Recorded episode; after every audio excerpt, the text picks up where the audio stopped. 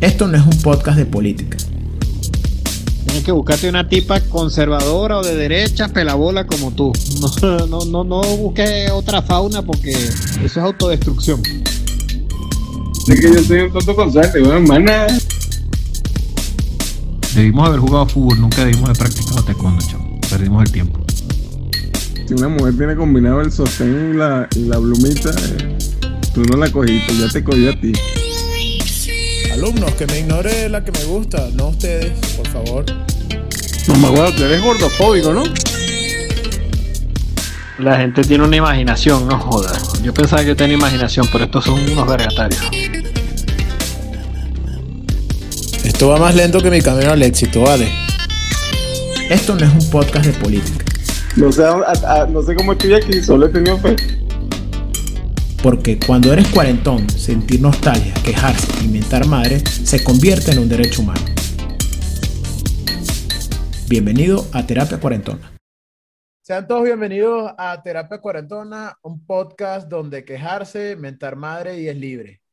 Este es el podcast menos oído de toda la República Mexicana y del mundo entero. Si les da lástima ayudarnos, pues bueno, estamos en Instagram, Facebook, YouTube y en TikTok. Vamos a quejarnos incluso de los que nos miran, de quienes nos siguen. Exacto. miren nuestro video. Sí, es el, el podcast menos oído de la historia, ¿no? Bueno. Quéjense, con, quéjense con nosotros. Exacto. Bien, el capítulo de hoy, este, o, el, o el el capítulo de esta semana va a ser de todo y de nada. Vamos a hablar de todo, pero no vamos a hablar de nada. Este es un, ¿cómo se diga? Ah, trazo libre, digamos, aquí el día de hoy. Bueno, no está tan libre porque ya habíamos, ya tenemos algunas, algunas cositas de las que queremos hablar que no merecen un capítulo completo, pero que podemos, como decir, es, es como un libro de, de, de historias, co- de cuentos cortos. cuentos por ejemplo, cortos, Los libros de, ¿cómo se llamaba este uruguayo? Cuentos de amor, terror y muerte de Horacio Quiroga. De Horacio Quiroga. Entonces un librito cortico, un librito de 50 páginas, pero que te echa 10 cuentos. Entonces vamos a hacer lo mismo. Ah, exactamente. Bien, bueno, comienzo yo. Este, ves que estábamos hablando en estos días de las suegras, ¿no? Este, ah, yo no sé, yo he tenido suegras bien particulares. La última, recuerdo, recuerdo, sí, la última, la última suegra mía. Bueno, no la última, la, la penúltima, porque se- sería la última venezolana. Ajá. Este, era muy, muy cagada porque, porque era muy una persona muy dominante. Entonces, este, en, su, en la casa se hacía lo que ella era, pero una persona la que tenía los pantalones en la, en la casa. Entonces, a mí se me ocurrió ir a, a celebrar mi cumpleaños. Yo cumplo el 27 de diciembre. Y se me ocurrió ir a celebrar el cumpleaños ya con, mi, con la que era mi novia y tal, y estaba la familia. Entonces, la noche, en la mañana, bueno, feliz cumpleaños, Fabián, ¿qué quieres hacer? Y yo, coño, vamos a comer pizza. Ya, bueno, va, me dice mi, la que era mi novia. Entonces me estoy arreglando y tal. En eso, la señora dice, ay, yo tengo antojo de comer chaguarma. El chaguarma es como un, eh, para los, la- nuestra, los dos mexicanos que nos oyen, ¿ok? Es como un taco árabe con pan de, de pita de trigo, etcétera, ¿no? Entonces, ah, yo tengo ganas de comer chaguarma. Y yo, coño, mi mente, coño, pero el cumpleaños soy yo, así que vamos a comer pizza. Entonces te pregunto a ti, adivina qué fuimos a comer. No te complacieron, pero ni porque era tu cumpleaños. O sea, cero consideración contigo, hermano. Me mandaron a comer chaguarma. Entonces, bueno, nos llevaron a Pero comer- mire, por lo menos estaba bueno el chaguarma, porque a veces uno dice, coño, tengo ganas de, de No, paella, sí. pero terminas comiendo parrilla y sa- sale hasta mejor. Coño, pero yo quería pizza, marico, era mi cumpleaños. Exactamente. Coño, no. Oye, cumpleaños, el cumpleaños, mira, cuando uno cumpleaños, lo menos que, que le puede hacer la pareja de uno es hacerle un felatio y prepararle la comida que uno quiere. Por lo mínimo. No, o sea, coño, por lo menos la comidita que uno quiera. O sea, coño, mira, quiero comer pasta. Bueno, vamos allá a comer pasta. No estoy diciendo que me cocinen, pero que me, me complazcan un, un capricho el día de mi cumpleaños. Bueno, yo estoy pensando que, que quería comer yo en mi último cumpleaños, no me acuerdo, pero al final terminé comiendo una vaina super gourmet, no, pero bueno, en fin. Este, estamos hablando de la suegra. Yo Sí, tenía- tenía entonces suegra- la, la señora, la señora terminamos comiendo lo que ella dijo y tal, y se puso una peda el día de mi cumpleaños, en vez de yo embriagar, entonces yo, yo, ¿qué coño? Pero todo el mundo al revés. Yo soy el que está cumpliendo años, debería haber pedado yo, debería haber comido lo que yo quiera, entonces comí lo que no quise, no me embriagué, y de paso, bueno, se la pasó mejor la señora y en mi cumpleaños que yo. Y no hubo felatio. Y no hubo melacho. oh, oh, a, a dormir para la hamaca. Bueno, vale, pero esa vaina no estuvo tan malo porque aunque sea te llevaron a comer chaguarma y viste a la vieja rascada. Entonces ellos tienen echar un cuento. Yo vi a mi suegra rascada, o sea, está bien. Exacto. No, te-. No, suegra, la suegra mía, yo tengo una suegra muy cariñosa. De hecho, mi última suegra venezolana, este, era- me quería muchísimo, era una persona, muy linda persona, no tengo nada que decir. No puedo echar cuentos de ella porque, este, lamentablemente, bueno, ya no está entre nosotros, pero era una persona mm, bien. Y mi suegra de la época del liceo, de la universidad, la mamá de la señora González, que justo hablé con ella hace unos días, es una persona bien, este, como te digo, que tiene buenos valores familiares, que es muy buena mamá, todo eso, que, que cuida, que cuida a sus nietos, a sus hijas, las cuidó muchísimo también. Pero tiene una particularidad. La vieja hacía oficios en tacones. Ah, caray. Sí, sí, sí, sí, sí, sí. En taconada, coño. Sí, señor, ella se paraba la mañana, se Primero, bañaba. primero muerto que sencilla. No, sí, señor, se maquillaba. Bien elegante, no joda. Se tiraba su copete laca, peinado de doña. Se, se metía su ropa bien elegante también, normalmente pantalones, blazer, unas cosas bien chéveres, y sus tacones de punta, de tacón de, de 15 centímetros, Luis 15. Y compadre, hace oficio, hace arepa y toda vaina, coño, madre, ni se ensuciaba. Eso, eso es una habilidad. Es una habilidad. Yo le decía cada vez que para coño, pues usted es bien elegante para, para ese oficio. Bueno, pendejo, ¿y qué quieres tú? Yo decidí ser ama de casa, pero pues, toca agradarle a mi, a mi familia, a mi marido, todo eso. Total que no, nunca me hizo el feo, ni mucho menos. Siempre fue muy, muy cariñosa, pero me, me causaba mucha gracia verla con, la, con el Taconada, coleto y coño. Porque imagínate tú pasando coleto y el tacón, cha, cha, cha. Tú imaginas que están caminando, que uno. no sé describirte esto, ¿no? Sí, porque por lo general uno escucha tacones en una oficina, en un banco, una cosa así, ¿no? Sí, o sea, una vaina elegante, no, no, no limpiando ni cocinando. Entonces yo veía a, mi, a la que era mi novia, la señora González, porque yo, mira, tú cuando seas vieja vas a ser como tu mamá. Le echamos bola, nos casamos vez. Yo la odia. Era muy simpática y vaina y cocinaba muy bueno, ¿verdad? Hacía unas arepas estilo trujillana, muy sabrosas. Ah, la, con harina de trigo, ¿no? Muy- No, no, no, no, la harina de trigo es Mérida, es merideña. ¿Cómo es la, cómo es la, cómo es la trujillana? No, y hacía una arepa, la arepa trujillana es una arepa finita. Es, es delgadita la vaina, entonces tú la rellenas y después que está rellena le pones un poco de mantequilla por fuera y la pasas por el budare. Ah, ok, y te tuesta. Se to- Ándale, queda como tostadita. Eh, queda como una tostada. Entonces la, la vuelve a pasar por el budare dos, tres, tres vueltas y para atrás. Y tuve otra suegra que, coño, a mí no me gusta hablar mal de la gente y tal, ¿no? pero esta- Entonces, bueno, mi suegra era muy, muy grosera, mi ex- esta ex suegra era groserísima. Y yo no sé si es una virtud, un defecto, querer arreglarle la vida y resolverle la vida a los demás. Pero queriendo resolverme la vida, me la escoñetaron. Pasó un año de mierda con esa gente. Eh, no lo tomes a mal si me están escuchando, pero en verdad que yo sé que hicieron buenas propuestas, pero no, no, no, no todas aplican. Es que, es que, es que cuando uno tiene esa mala experiencia, despierta un, un sentimiento muy feo en el ser humano, que es el resentimiento. En estos días me preguntaron, me preguntaron que, bueno, me preguntaron, no, estábamos hablando de política, entonces la gente, no, que los políticos, que todos son unos ladrones y tal, que no hay que votar, que sí, que no. Y le digo, mira, mira, todos estamos claros que los políticos, la gente que entra en política no es para, ay, vamos a ayudar a los pobres, vamos a ayudar, no. O sea, es un trabajo como cualquiera. O sea, a mí me gusta dar clase, a mí me gusta atender pacientes, pues también me gusta la plata, hermano. O sea, ser político es un trabajo como cualquiera. Te gusta la plata. El problema es que yo le dije, el problema es que hay que elegir al político que no sea resentido. ¿Por qué? Porque el resentido, cuando uno tiene resentimiento, implícitamente busca escoñetar a la otra persona o a un grupo de personas. O sea, cuando tú estás resentido, pues llevas ese como ese sentimiento bien feo. El resentimiento es un sentimiento muy feo y, Y ahorita hay mucho resentimiento a nivel mundial. No vamos a tocar ese tema porque no, no, no, vamos- no van a El censurar. resentido, la única manera como de aliviar el resentimiento es quedándose en el poder para siempre, digo yo, porque es que en verdad que después que cogen el poroto más nunca lo quieren soltar. Exactamente. bichos resentidos. Entonces, entonces, eso que comentaste, cuando uno les pasa unas vainas que tú, que tú dices, coño, te, te llenas de resentimiento y, y sientes esa, ese sentimiento que es horrible, ¿no? O sea, yo he sentido resentimiento por, por situaciones, por gente, o sea, no voy a decir que no. Claro, ya después uno let it, let it flow, ¿no?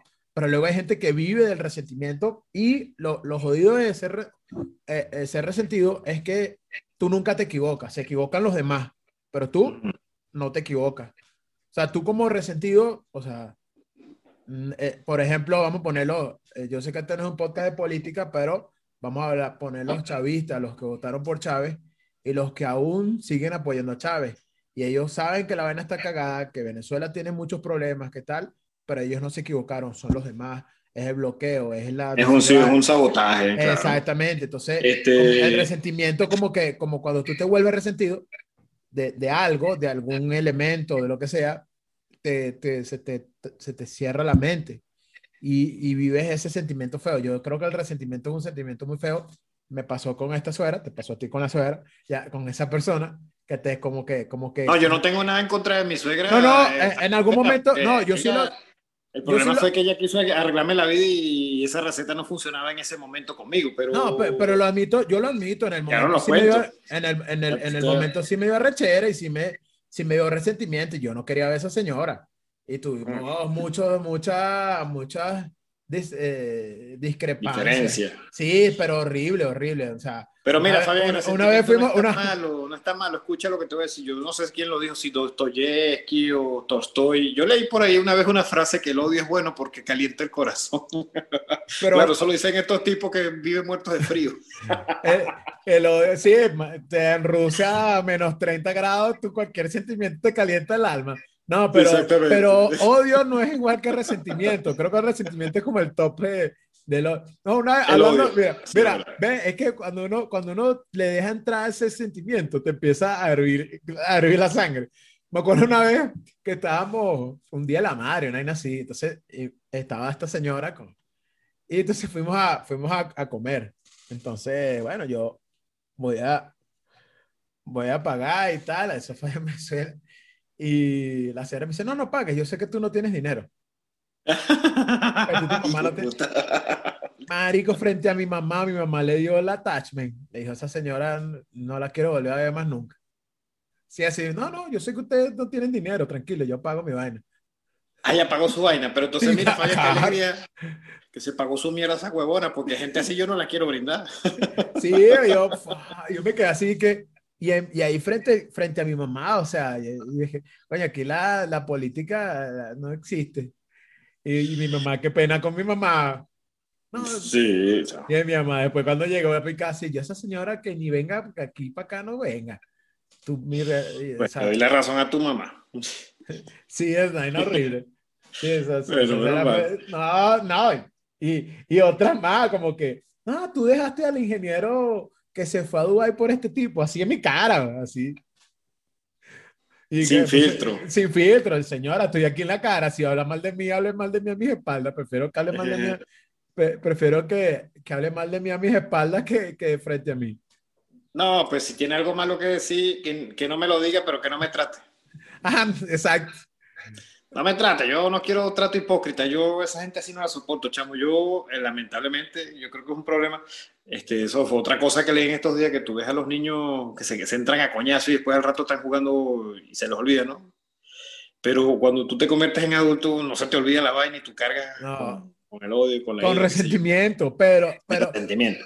Pero, Entonces yo, pa- pa- para no tener esa molestia que, que disculparme o que pedir disculpas y vaina, si tú no me gustas, si yo no te gusto, ¿para qué nos tratamos? No nos tratemos. Exactamente, para no, para no abrirle, para no abrirle paso a ese resentimiento. Ese resentimiento Exacto, es pues yo no quiero, este, ya yo he aprendido aquí que por más que, que uno sonríe, que, que tiene que ser, es que la tolerancia que está, no, no, no, no, no, porque entonces yo soy el que tengo que tolerar y nadie me tolera a mí, Sí, como dices tú, el revisionismo siempre para el lado de uno y, y de los demás no, entonces no, sí. no nos tratamos y listo, y mejor así, o como decía Nicola, era Nicola que hacía esa vaina en la- un compañero de la universidad, mano, unos coñazos para que quedemos de amigos, pues, Cuando tenemos arrechera, vamos a darnos coñazos y salimos de este peo ya. Sí. Mira, este, bueno. este, este, hablando un poco de revisionismo. En estos días está, porque no sé si te ha pasado, que tú escuchas, escuchas cuentos que le hacen a, a tu ligue o a alguien. No, que por ejemplo, por ejemplo eh, fulano llegó, o sea, me está hablando una chica que estaba saliendo con un carajo y el carajo resulta que vive, me escucha esta vaina, estoy en esta hardcore. El carajo está saliendo con la, con la, con la amiga mía, bueno, con una conocida, este, y el tipo vive con su ex, tienen una hija y viven juntos, pero según ya no están juntos. Esta Eso es persona- una pareja abierta, ¿no? Ajá, esta persona, pues, eh, eh, o sea, el tipo le mintió, nunca le dijo nada, se enteró por otras vías, pero la persona se lo perdonó. Yo digo, ¿cómo hacen, marico? O sea, a mí, a mí me mandan un mensaje y yo no contesto y ya me terminaron. Ya mandaron a la verga. Y ya no me quieren ver más, me bloquean y ya. O sea, yo digo, ¿cómo hay gente que hace canalladas y se sale con la suya y a uno no le perdonan, pero nadita? O sea, a mí No, no, no, todo, no, no todos nos luce la misma payasada, lamentablemente. No. Sí, una cosa, una cosa. Estoy hablando de. Acabo de mencionar a mi pana Nicola, que una vez estábamos en Apure y Nicola se metió una pega, se emborrachó. Y entonces se le incorporó un general del ejército, porque cuando se rascaba se le metía en espíritu. entonces, Es como y agarró, todos los, sí, y agarró todos los borrachos que estaba viendo y los puso firmes. Era, estaba amaneciendo ya a las 6 de la mañana. Firme, de aquí no se más nadie. Cadete, usted tiene los zapatos sucios y empezó a joder todo el mundo. Y todo el mundo le hacía caso, tú los carajos firmes y ese movimiento. Eh, Firme, general, me pongo a ver, cállese, que yo no le he dado la palabra. Entonces a él le queda la vaina graciosísima y todo el mundo le raya la gracia. Entonces un día yo quise que se me incorporara un general y me dieron una pata por el culo. Ah, tú no eres Nicolás. A ti no te luce. No, pues sí. Entonces, bueno, a nosotros no nos luce la ser canalla. Chacho, no, yo, yo he visto una que yo digo, no, pero yo lo perdoné porque lo amo. Y yo, "Me- me- eso no es perdonar. Él va a cambiar, él va a dejar a su mujer y se va a casar conmigo. Sí, o sea, yo digo, pero ¿por qué? O sea, ¿cómo, cómo hace la gente? Oye, eh, de los que están hablando que hayan perdonado algunas, algunas marramuzas, coño, pasen el dato, porque. Bueno, yo creo, yo creo saber dos cosas porque, porque hay gente que sí se perdona y hay gente a las que no lo perdonan. Yo creo que todo se reduce a dos vainas y a lo mejor estoy equivocado y, y yo creo que se reduce a que al agua pura y a dinero. Estamos, no somos ni guapos, Y no, No somos somos, ni guapos, y estamos pelando Ajá, bola. o sea, no Entonces, somos este, esos canallas que maltratan a las mujeres. Que bueno, sí, ¿qué te pasa? Y plata no Entonces- tengo para brindar. entonces te dice, coño, yo no me voy a estar aguantando vainas de este feo pelabola. Entonces, Mm, exactamente. Porque Dice, coño, por lo menos, por lo menos el, el- el guapo con dinero, pues bueno, por lo menos me saca a pasear y lo puedo lucir. Este, este marico que lo va a estar yo luciendo, qué dinero va a tener esta. Yo, eso es lo que yo creo. Entonces, coño, o sea, yo he hecho, yo, yo- o sea, primero yo, yo nunca he engañado a ninguna de mis parejas. O sea, no he montado cacho. No, pero no puedo. Una vez lo intenté y no, no puedo, no pude y bueno. ahora dije, no, esto es no una. hagan vaina- lo que no te guste que te hagan. Yo no, no, no, no tanto el- eso, no tanto eso, Oye, sino, sino que pues hay que tener lealtad, aunque estés mal con la persona, aunque está. Y cuando yo digo que nunca he engañado a ninguna, nadie me cree, pero bueno, yo, yo me voy a mi tumba, el día que me muera, yo sé que no le enga- no engañé a ninguna de mis parejas. Bueno, te puedes, pues, te puedes ir a tu tumba tranquilo, sabiendo que no engañaste a nadie y que un huevón te cree. Yo te creo, chamo. Ajá, exacto. Bien, bueno, tú eres mi mejor amigo, tú sabes que, que yo cuando estoy enamorado soy bien pendejo. Pero mira, pero me han terminado por vainas, o sea, como te estoy diciendo, o sea, por, porque no escribí un mensaje en, en tiempo y forma, porque, o sea, por vainas así que tú dices, coño, pero, oye, pude haber hecho otras cosas peores y no hice nada. Mm. ¿no? A lo Entonces, mejor no es lo, no, no sé, es que yo he visto un carajo por un solo hecho- mensaje no te van a terminar, ¿verdad? tiene que haber algo más por ahí detrás. ¿no? No, Tiene que ser que no escribiste el mensaje Créeme que sí, Y- me han terminado y por que hay otro tipo que sí escribe mensajes buenos y que es guapo y tiene dinero. Ah, Eso me pasó, mi última relación fue así, o sea, fue, fue, fue una vaina así de, de ah, situaciones económicas y bueno, a la gente no le gusta pasar Bueno, vacío. Vamos a seguir hablando del perdón. Hoy perdoné a los venezolanos. Hoy, hoy jugó Italia-Inglaterra la final de la Euro, ganó Italia. Entonces, estábamos en el centro de Marsella, pues, celebramos un rato, tomé una cerveza y tal. Y yo, ¿por qué te digo que perdoné a los venezolanos? Porque a mí me molestaba mucho cuando salían a celebrar que ganaba Italia o que ganaba Brasil o que ganaba Argentina, que sé yo, con una camisa. Pero estoy en Francia, en un país desarrollado, y entonces aquí también hay arroceros. Ah, por supuesto. Entonces yo franceses celebrando la victoria de Italia, árabes disfrazados de italiano que no hablan ni italiano ni francés.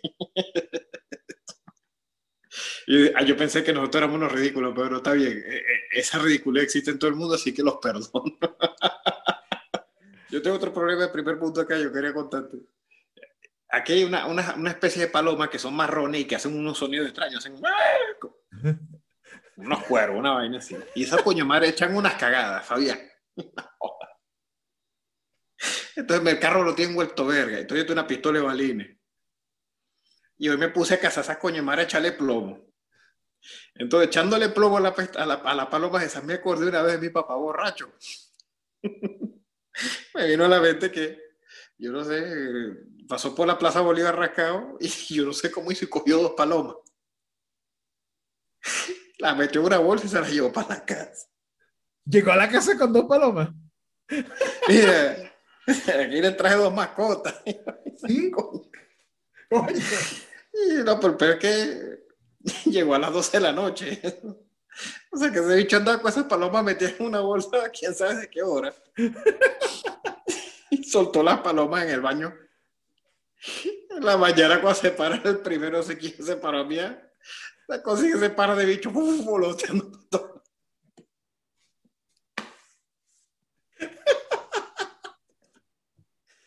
Volando y cagando por está todo el baño cagado y las palomas. Mierda, y sacan esos bichos ahí. ¿eh?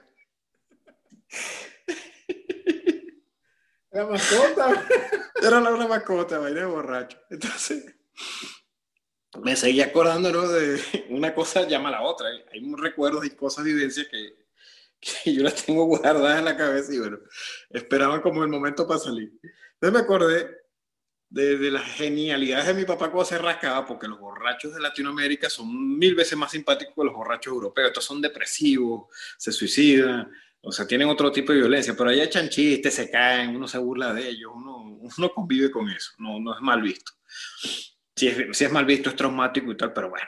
Este, eso es tema para, otra, para otro Sí, podcast. pa- pa otro, ajá, poco más serio. Pues resulta que se muere mi abuelo Su en el papá. año 87, el papá de mi papá. Chico, y se aparece como a la semana, mi papá se aparece rascado con un señor más o menos en la edad de mi abuelo. Mi abuelo tenía la costumbre de visitarnos todas las tardes, entre las 3 y las 4 de la tarde, y nos llevaba cambure, nos llevaba uvas, llevaba las galletas plantillas con las que se hace el tiramisú, todo eso. Esa era la merienda de todas las tardes. El viejo subía todas las tardes a visitarnos. Entonces, mi papá se apareció con un viejo más o menos de la edad de mi papá, de mi abuelo, que en paz descanse, y con una bolsa, con cambure, galleta plantilla, uvas, toda esa vaina. Y me dice, mira, Miguel, mi papá se murió hace unos días, pero yo te conseguí un abuelo nuevo, te lo presento. Mira la bendición. La bendición, yo tenía cinco años. Mira, y, y tu abuelo nuevo también trae, saca lo que tienes ahí en la bolsa, fulano. Pero, pero te, canguros, imag- la galleta.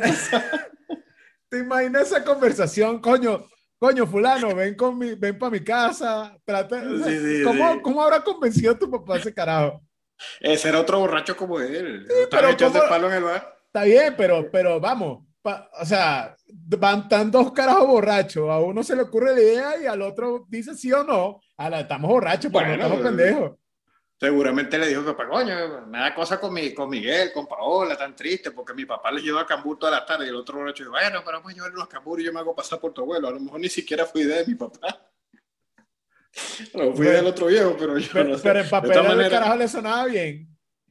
de todas maneras, me parece que es un gesto muy simpático. Muy sí, pero. Muy noble, pero coño. Muy noble, pero es verdad, es la misma pregunta. Yo le eché el cuento a Clementina y Clementina me dijo, pero ¿cómo se presta para eso. eh, esos son gestos así como para mantener la, la, la inocencia, la magia de la infancia, ¿no? Pues, pero cuando yo, yo recuerdo que cuando yo estaba niño, a mí me quedó muy presente, o sea, yo soy, o sea, una de las cosas que más me marcó la existencia fue Star Wars, ¿no? Y, o sea, las Guerras de las Galaxias y Darth Vader y toda la cosa. Y eh, yo pensaba, como tenía el concepto de que la gente moría y se iba al cielo, ¿sí? Yo pensaba que cuando la gente se moría, se desaparecía así como en Star Wars, pues. Te, te desaparecías y ya, pues. Te desintegrabas. Te desintegrabas, exactamente. Ajá. Eh, pues nunca vi una persona metida en un féretro. O sea, yo, la primera persona que, que vi muerta fue la abuela de, de nuestro amigo Nelson. De Nelson. La abuela de Nelson. Y entonces fue así como traumático porque yo tenía pensado que ya, ya mi abuelo, por ejemplo, se había muerto ya, pero él murió en Rubio, yo estaba en Caracas, entonces no tenía sentido. Yo me imaginé, bueno, que mi abuelo se desintegró y se fue al cielo, ¿no? Y yo tenía nueve, diez años cuando murió mi abuelo, ya, ya cuando, cuando muere la abuela de Nelson teníamos que como 12, 13 años. No, eso fue en el año 90 y 92. Pues tenía 10 años. yo tenía 10. Yo tenía 11 años. Entonces, este, entonces claro, yo, yo, fui, yo fui uno de los primeros que llegó y vi a la señora muerta allí en, la, en, en el sofá. Y recuerdo esperar, yo dije, verga, y esta señora no se va a desaparecer, o cómo es el Yo estaba esperando que se desintegrara. sí, yo estaba esperando que se convirtiera en Obi-Wan Kenobi. y, y, y, sí, o sea, fue así, fue súper traumático. Yo, mierda. Mm. O sea, yo nunca había visto un muerto antes, o sea. Y ya, ya, sí, o sea, ya después, ya al, al tiempo murió mi, mi, tía, una tía, y ya, ya agarré el pedo de la, de la muerte. Y eso te das cuenta, cuando uno es niño, uno es muy inocente, uno uno hace muchas inocencias. Yo de niño, pues, hice muchas cosas inocentes, muchas cosas tontas. Creo que ya había echado el cuento de la, de la, de la, de cuando mi papá me, me, me fue a la, correa. los clavos. La, la, la correa. Creo que, creo que no lo he subido, lo voy, a, lo voy a contar en esta ocasión. Mi papá tenía un cinturón puesto detrás de una puerta de madera, que era el cinturón de la justicia. Cuando salías mal en la, en la, en la boleta, te portabas mal, alguna cosa, pues, ¡zas! Respondía mal, ese era el cinturón de la justicia. Entonces, vale, eh, para, bueno, yo desde chiquito eh, sufro de trastorno de déficit de atención. Este, bueno, para los que no lo sepan ya y vean algún comportamiento raro, ya saben que he show conmigo. Este, entonces era, o sea, tenía muchos intereses, intereses dispersos, ¿no? Eh, habían cosas que me gustaban, habían cosas que no me gustaban, había gente que me gustaba, había gente que no me gustaba. Y eso hacía que pues tenía, tenía problemas en mis calificaciones. En historia me iba muy bien, pero en matemáticas me fastidiaba. Castellano me fastidiaba o educación física, ¿no? Iba, iba, entonces, eh, un día me dieron una boleta y yo dije, mi papá me va a matar, me va a dar una paliza. Y lo que yo pensé de pensamiento de niño eh, eh, es que cuando, o sea, cuando uno tiene el niño, eso se llama, se llama reversibilidad del pensamiento, tú, cuando algo no está en tu vista, tú piensas que no existe, o sea, que lo desapareciste, pues. Por eso los niños con la magia de, ¡oh! Entonces yo dije, nada, mi, mi sentido es, voy a, voy a inutilizar el cinturón de mi papá para que no me pegue. Entonces yo agarro y pego y clavo el cinturón a la pared, o sea, a la, a la, puerta, lo clavo ahí, pam, pam, pam. Y yo intenté jalarlo y dije, no, esto quedó perfecto. Aquí no. cuando le muestre la, cuando le muestre la boleta a mi papá, mi papá no va a poder agarrar el cinturón y no me va a pegar. No, cuando le llevo la boleta, mi papá viene cabronado, agarra el cinturón y lo arranca con tu clavo y me da unos buenos azotes ahí con clavo y cuero y toda vaina. Y dije, coño, no.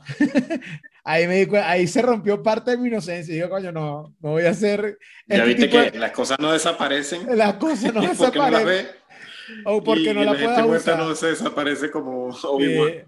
Sí, Mira, pero tú sabes que ese cuento del, del, cinturón me recuerda un cuento que echó Nelson una vez cuando estaba, él estaba trabajando en Oriente, él cargaba una, una panel Mitsubishi, trabajaba para su tío haciendo reparto, cosas, cosas así de, Ah, Nestlé. Las cosas que vendían de Nestlé, ¿no?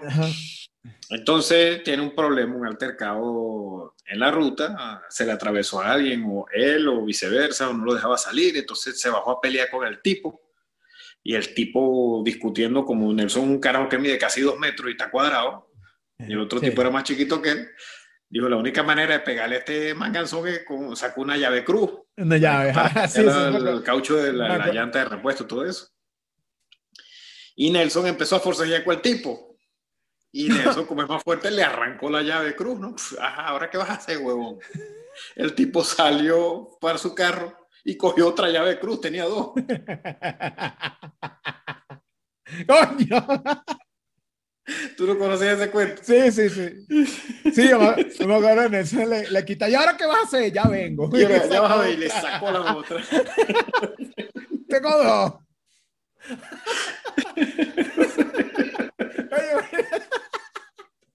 Mira, ese, ese es otro cuento como el difunto Luis Larreal, que es para descanse. Ese está manejando los autobuses de las líneas de buses en el cielo, en el infierno, donde quiera que esté. Yo lo quería, mu- todo el mundo lo quería mucho. Sí, Luis me Larreal. acuerdo. Sí. Bueno, nos fuimos de viaje para Oriente. Y entonces, nos fuimos una caravana de carros de ahí del Don Ricardo. Y entonces en una cola, una vaina por allá, un LTD le llegó al Sierra del Francisco el Portugués del Abasto, que andaba Ah, con el- nosotros. El- el- ajá. Le llegó por detrás, ¡plum! y se escuchó ese coñazo, coño. Y Luis Larreal dijo, ¡verga! Chocaron a Alberto, me voy a bajar el carro, le voy a entrar coñazo a esos tipos que se creen esos huevones, ya van a ver, no jodan. Luis era autobusero, él manejaba buses de línea, Sí, sí. de Caracas, Maracaibo, entonces él está acostumbrado a ese tipo de, de, de problemas, de refriegas. Él se baja el carro y cuando ve que del otro carro, el carro que le llegó al Sierra, se bajaron dos tipos de por lo menos un metro ochenta y cinco cada uno y de 120 kilos cada uno. Bueno, muchachos, vamos a arreglar la cosa por las buenas porque ¿qué fue lo que pasó? Aquí no queremos violencia. Aquí no queremos violencia, arreglarse por las buenas. Pues sí, coño. Entonces tenemos esos arranques. Bueno, por, por fortuna, yo no sé si es que yo soy demasiado inteligente o demasiado cobarde. Yo no. Yo evito lo máximo ese tipo de problemas. Yo, yo también, yo. o sea, Esta no, vaina eh, será muy Francia y todo lo que tú quieras. Pero aquí la gente es canalla manejando. Y, y me han hecho un montón de vainas. Yo lo único que hago es quedarme tranquilo darle volumen a la salsa y al merengue que pongo para no quedarme dormido en el carro y dale, pasa, mijo, haga lo que quiera. Sí, no. No, no, no peleo con nadie porque es que estoy en una gran desventaja. Yo, por ejemplo, si, si tengo cinco años acá, entonces si, si llego a tener un altercado con alguien, con algún nativo, él ya tiene la ventaja del idioma y tiene la ventaja de ser nativo. Entonces, así yo tenga mi permiso de Ah. conducir francés y toda esa Ah, vaina, va a decir, ah, es que tú vienes de un país donde no sabían manejar y aquí estás haciendo los desastres que tú estabas acostumbrado a hacer en tu país. Y entonces cuando tú estás muerto de la rabia, de la impotencia, de la ira, a veces ni siquiera eres capaz de articular una palabra en tu propio idioma. Imagínate tú tener que discutir con alguien en un idioma que de por sí es horrible y es difícil. Sí, o ¿Cómo sea, le hasta para mentarle a la madre, tú, coño, ¿qué, Entonces no cómo puedo hizo? sacar a la madre, ya le saco la madre en español, entonces bueno, es peor. Este tipo está diciendo cosas que no se entienden, policía. Entonces, bueno, no, no. he, he peleado toda mi vida con desventaja. Cuando practicaba taekwondo era igual. pues sí, siempre, pesé, siempre he pesado más de lo que debo para mi tamaño, entonces siempre toca pelear con gente más grande que yo. Siempre peleo con desventaja. Entonces mejor evito los peos. Sí, igual, por, por dos. Sí, no, la, la desventaja numérica, eh, ¿cómo se llama? Económica, física y de todo. O sea, digo Entonces, ¿qué es lo física que me de... toca? Entonces, la única manera yo de, como te digo, de, de drenar esas desventajas de la vida, a través de la pintura y la literatura. Porque, bueno, he escrito mis libros, estoy trabajando, ah, me quería mostrarte, no sé qué lo hice. El Trepasueño fue mi primer libro en español y ahora lo pasé ya, ahora está en francés. Y retomé la pintura, tenía más de un año que no pintaba, entonces este, yo pinto garabatos. Y se me pasa el tiempo así. Yo, yo, yo perdí, yo, yo pintaba, pero perdí esa capacidad de, de pintar. Ahora Yo no escribo- sabía que yo pintaba. Yo... Ahora escribo, ahora escribo y, pero bueno. Este, mi, mi, mi literatura, mis escrituras están como este, este podcast. Yo te iba a decir lo mismo, güey. Menos- Tengo cinco libros publicados y nadie lee esa mierda. Me- menos exitoso que un médico venezolano egresado de la, de la bolivariana. Bueno, ni, ni hablemos de, de, de currículo y tal, porque bueno, ya que este podcast es para quejarse, Resulta que durante todos los años que he estado aquí en Francia, el único lugar donde conseguí trabajo era de mesero o limpiando habitaciones de hotel. Y desde hace tres meses, pues me cambió la vida porque me salí del pueblo donde vivía, me vine cerca de Marsella, que es una ciudad más grande donde hay más posibilidades, y hice algo que mm, no había entendido hace tiempo, pero que por fin llegué a la conclusión que era lo que tenía que haber hecho, me hubiera ahorrado muchas molestias y mucha tristeza agarré mi currículo y le borré todo lo que yo he hecho o todo lo que hice hasta la edad de 34 años. Toda mi, mi experiencia profesional en Venezuela, toda esa vaina, la quité. Y entonces, ¿qué puse? Que yo he sido mesonero, que he sido limpia habitaciones y que trabajé alguna vez en un taller en Venezuela. La semana pasada recibí al menos seis o siete llamadas para entrevistas de trabajo.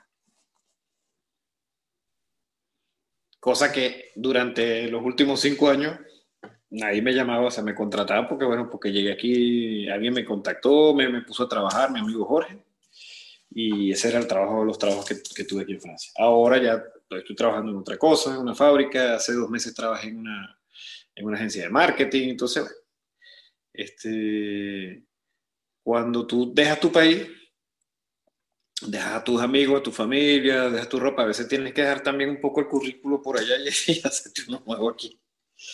Porque esto es vida nueva. Lo que un día fue no, no será.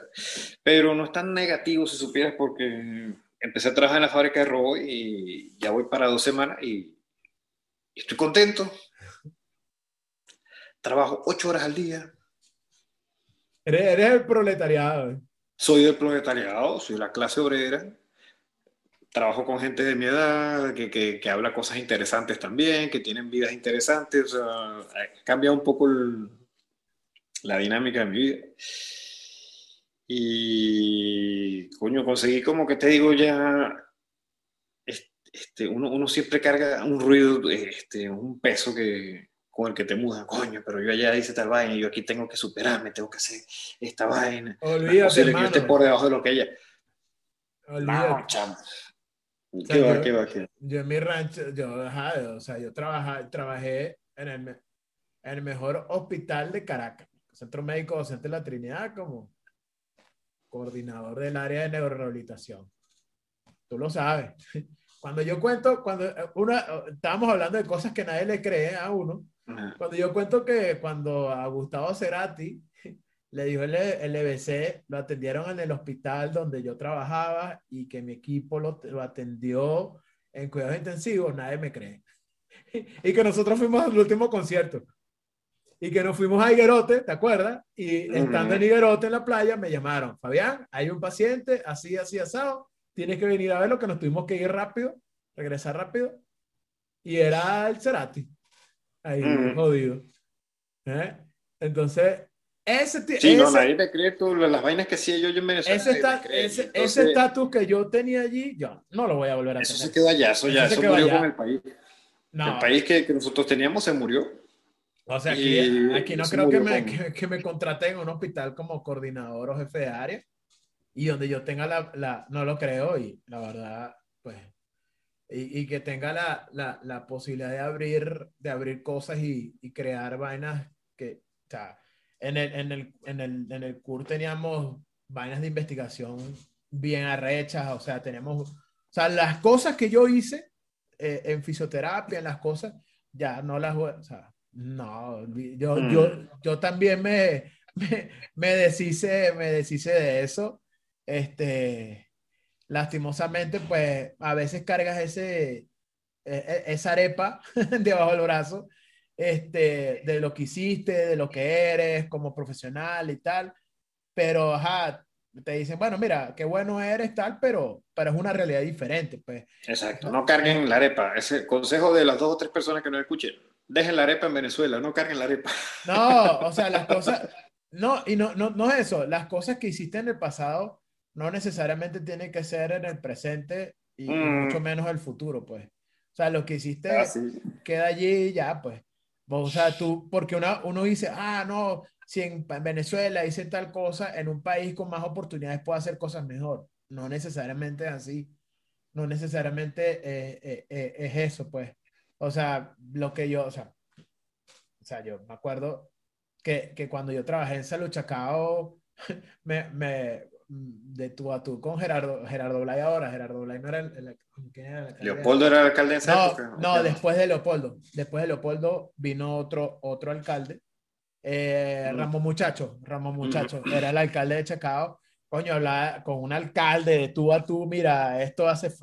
¿Qué propuesta me tiene? Está, coño, yo me sentía no joda, a un nivel, de- o sea, de, de, de sentarme, de, de, o sea, de que te invitaran a una cena como, o sea, una vaina no joda. O sea, que organizaras vainas municipales y tal. Yo me sentía, coño, no ganaba una mierda. Ah, no, sí, sí, sí, pero O bueno, sea, estabas aportando algo. pero hasta- tu trabajo. Exacto, estaba aportando vainas, no, no estaba limitado a ciertas cosas, a que conoces a alguien, a... Porque tú sabes que existe el salario espiritual.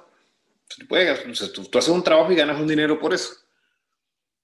Pero también está la satisfacción. Muchas veces, una vez me pasó cuando trabajaba en Renault, cuando regresé a Mérida en el 2012, después de mi periplo por Anaco y Apure,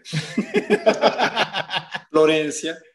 De Florencia regresé con una mano delante de otra, me fui para Anaco, allá fue donde tuve mi- mis altibajos con la suegra grosera, que la suegra no era más mala que la hija. El problema no era la suegra, era ella. Bueno, mentira, yo las quiero mucho, yo quiero a todo el mundo, menos a los comunistas. Y entonces regresé a Mérida, yo soñaba, "Ah, me quiero volver para Mérida, yo quiero que todo esto sea una pesadilla, quiero despertarme en mi casa, tener otra vez mi Twingo, trabajar en la Renault. Y todo eso se me cumplió, de cierta manera.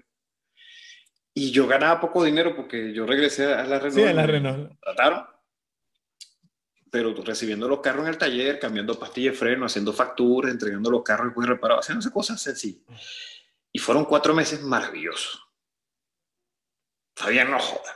Esa vaina me divertí, me eché palo, hice la fiesta, no joda. Gozaba una bola. Tú venías para Mérida, fuimos para el concierto Zapato 3. Sí, es cierto. Este, ganaba poco, pero me alcanzaba el dinero. Que hay Y una además, anécdota, hay una anécdota de ese concierto. ¿Cuál? ¿El tipo que se cayó por un hueco? No, no, no, no. Ah, La que tontona se- manipuladora. No, no, no, no, no, no, no, no. Recuerda que en ese concierto, termina tu cuento y ahorita echame el cuento de No, eso. no, era lo que estaba diciendo del salario espiritual. O sea, ganaba poco, pero me rendía porque eh, eh, hacía el trabajo con gusto, me gustaba, me sentía bien. A veces, a Entonces, veces, eh, a veces lo que eso- buscamos es eso, ¿no? Más allá del dinero, un salario espiritual, o sea, sentirse bien con lo que se está haciendo.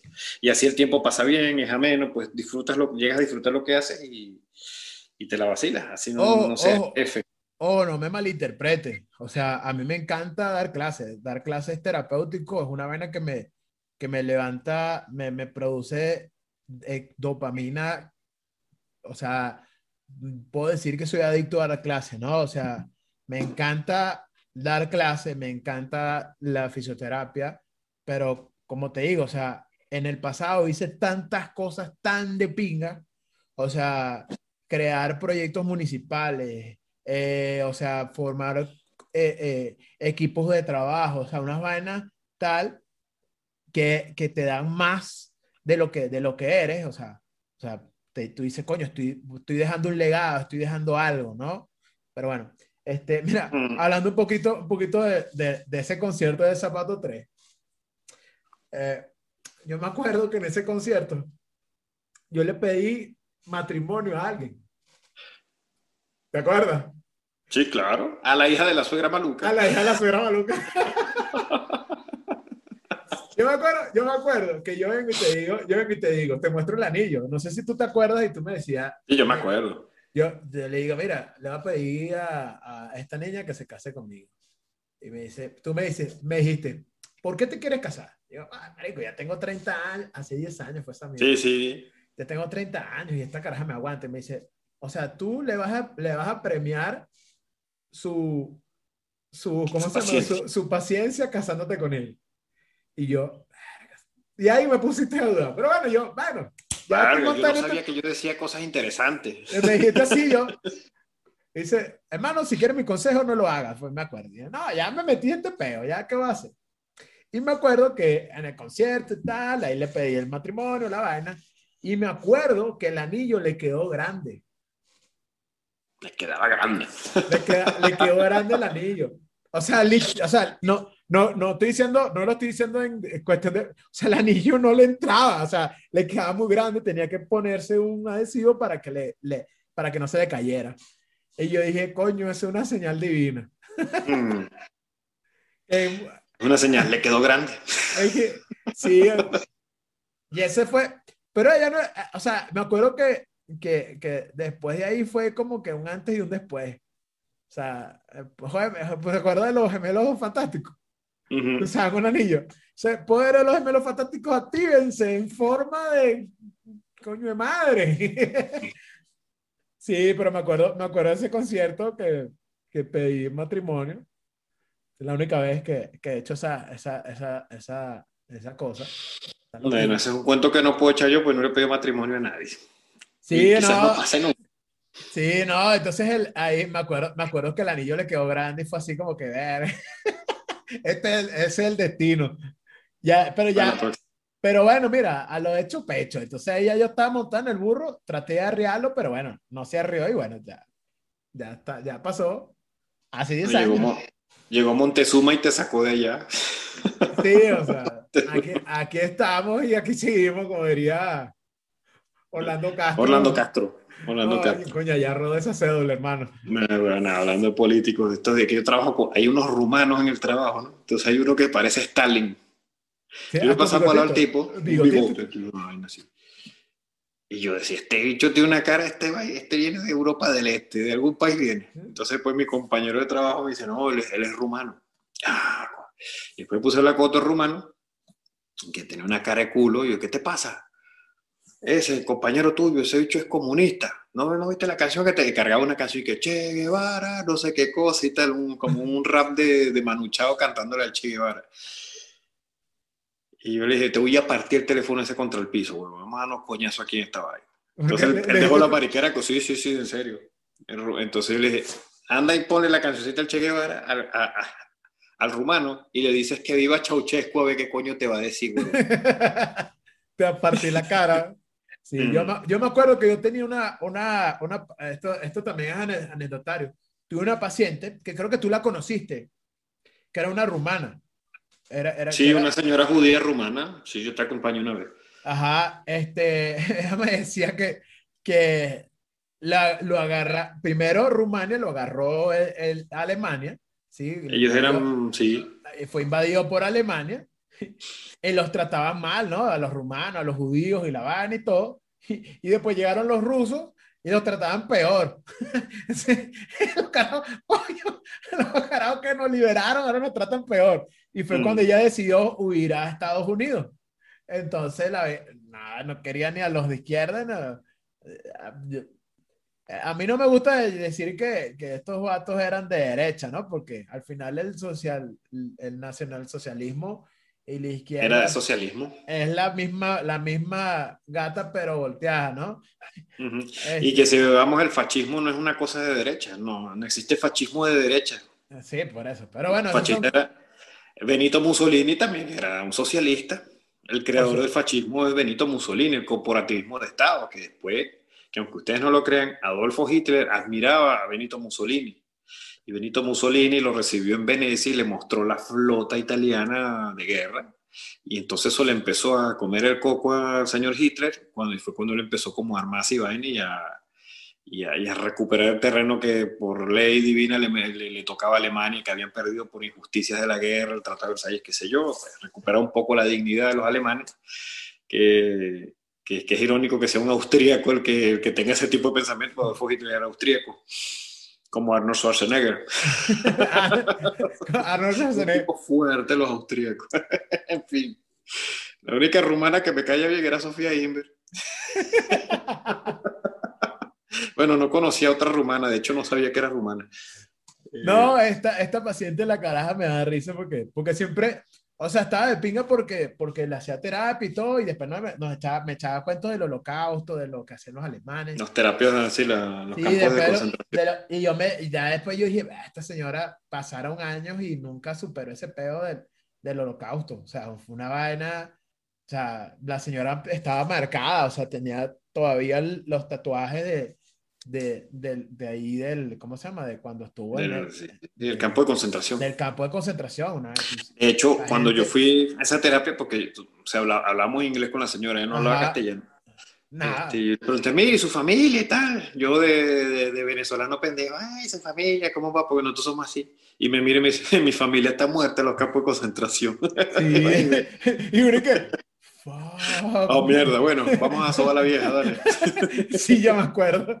Oye, su no, my- family is- dead. Sí. They are all dead in the concentration field.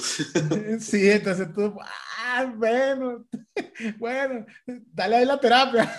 La verdad, la verdad, sí. Sí, sí, sí. Sí, no, ese, ese estuvo, estuvo interesante ese- esa señora. Bueno, está bien, qué bueno recordar. Esta, esta terapia de hoy ha sido, esta terapia cuarentena hoy ha sido de recuerdo. Pues Es que, es que, es que para eso es esto, esto es terapéutico y para mí, ya para terminar este capítulo del día de hoy, una anécdota, este, yo no sé si, si, si apta para todo público o no. Déjame, déjame pensarlo. Hija. Sí, porque, porque, porque en estos días, eh, esta- en estos días estaba, estaba, no, yo sí creo que sí es para todo público. Este, estaba, bueno, para nadie es un secreto, pues que, que siempre me, me burlo de mi vida sentimental y de mi vida sexual, porque la verdad es deprimente. o sea, mi vida sentimental y, y, y sexual es deprimente. Pero luego hay mujeres, o sea, co- conocidas, que se quieren comparar y equiparar a mi situación amorosa. Y yo siempre les digo, amiga, si una mujer no tiene sexo, no es por opción, sino por decisión. ¿Sí? En el sentido de que, de que la mujer decide con quién, cuándo y dónde tener sexo. El hombre está con quien puede, la mujer está con quien quiere. Exactamente.